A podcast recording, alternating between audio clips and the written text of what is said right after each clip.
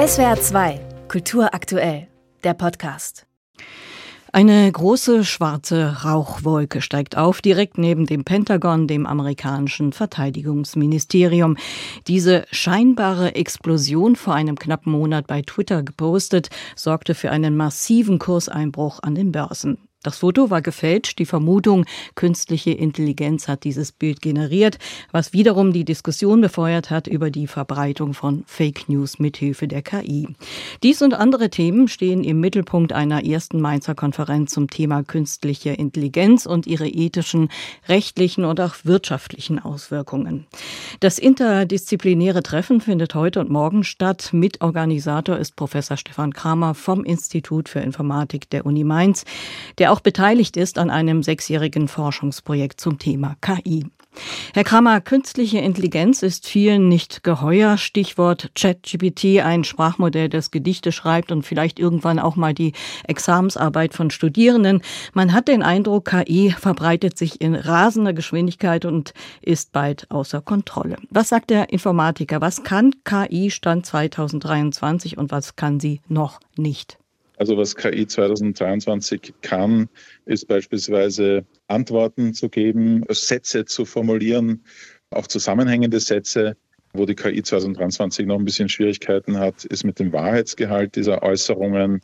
Und da öffnet sich also für uns und, und die Forschungsgemeinschaft ein großes Forschungsfeld, wie man sozusagen die aktuellen Entwicklungen aufnehmen kann und weiterentwickeln kann, so dass der Wahrheitsgehalt der Äußerungen auch wirklich gegeben ist. Auf der anderen Seite ist natürlich die Pflicht der Nutzer zu sehen, dass das erstmal nur ein Chatbot ist und äh, die Überprüfung auf Wahrheitsgehalt ist also zu diesem Augenblick eigentlich Aufgabe der Nutzer. Und äh, an der Stelle wird sich auch wahrscheinlich das Verhältnis von Menschen zu elektronischen Inhalten verändern. Aber bleiben wir nochmal bei den Aufgaben mhm.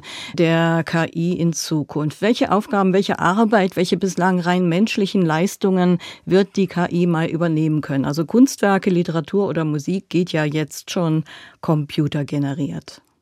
Ja, also bis vor kurzem dachte man, dass eigentlich die relativen einfachen, repetitiven Tätigkeiten ersetzt werden können oder automatisiert werden können oder unterstützt werden können. Und kurioserweise stellt sich jetzt heraus, dass ausgerechnet die ein bisschen intellektuell hochwertigeren Tätigkeiten automatisiert werden können, unterstützt werden können. Das ist ein bisschen unerwartet. Das hat vor ein paar Jahren noch niemand gedacht.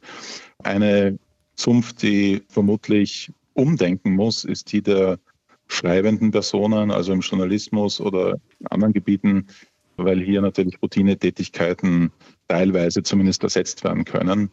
Das wird jetzt nicht ganz hochwertige Textproduktion ersetzen können, aber zumindest sozusagen die Erstellung von Routinetexten.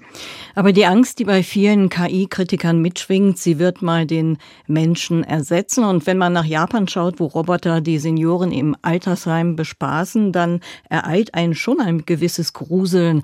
Gerade in Fachkräftemangelzeiten wie diesen kann der Ersatz der menschlichen Arbeitskraft durch KI schon verlockend sein, oder? Verlockend mag so sein, auf den ersten Anschein.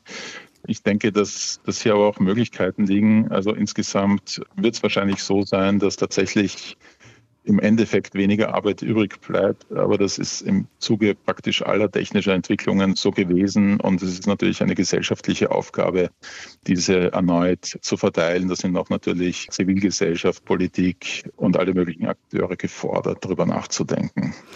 Darüber nachgedacht, in Mainz wird auch, wie Computermodelle dazu gebracht werden können, fair zu sein. Wie ist das gemeint? Faire künstliche Intelligenz?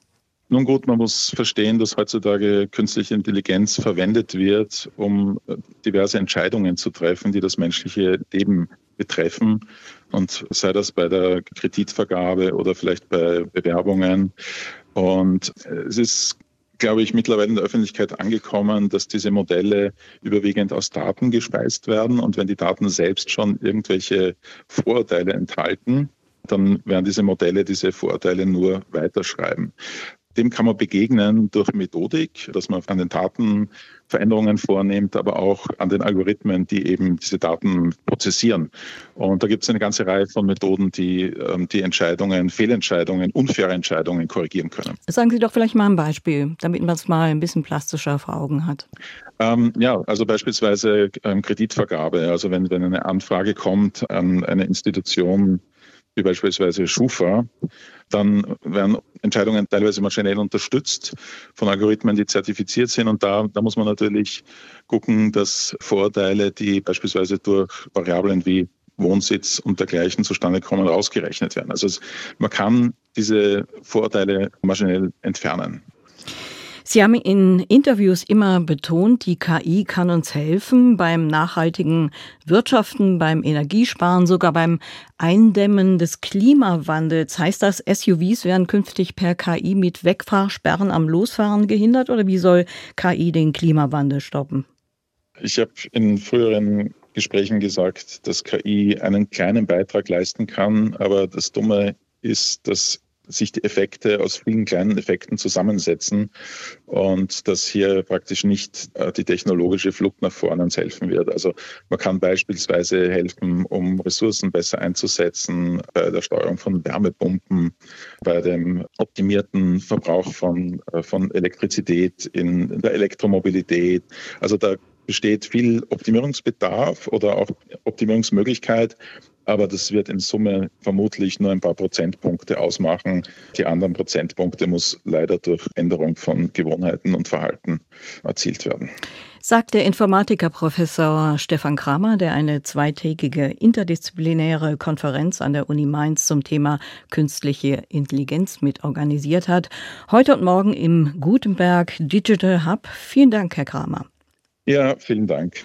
Und wer den Weg nach Mainz scheut, das SWR2 Forum heute 17.05 Uhr und 22.05 Uhr hat das Thema Vernichtung durch KI. Wie gefährlich ist künstliche Intelligenz? SWR2 Kultur aktuell. Überall, wo es Podcasts gibt.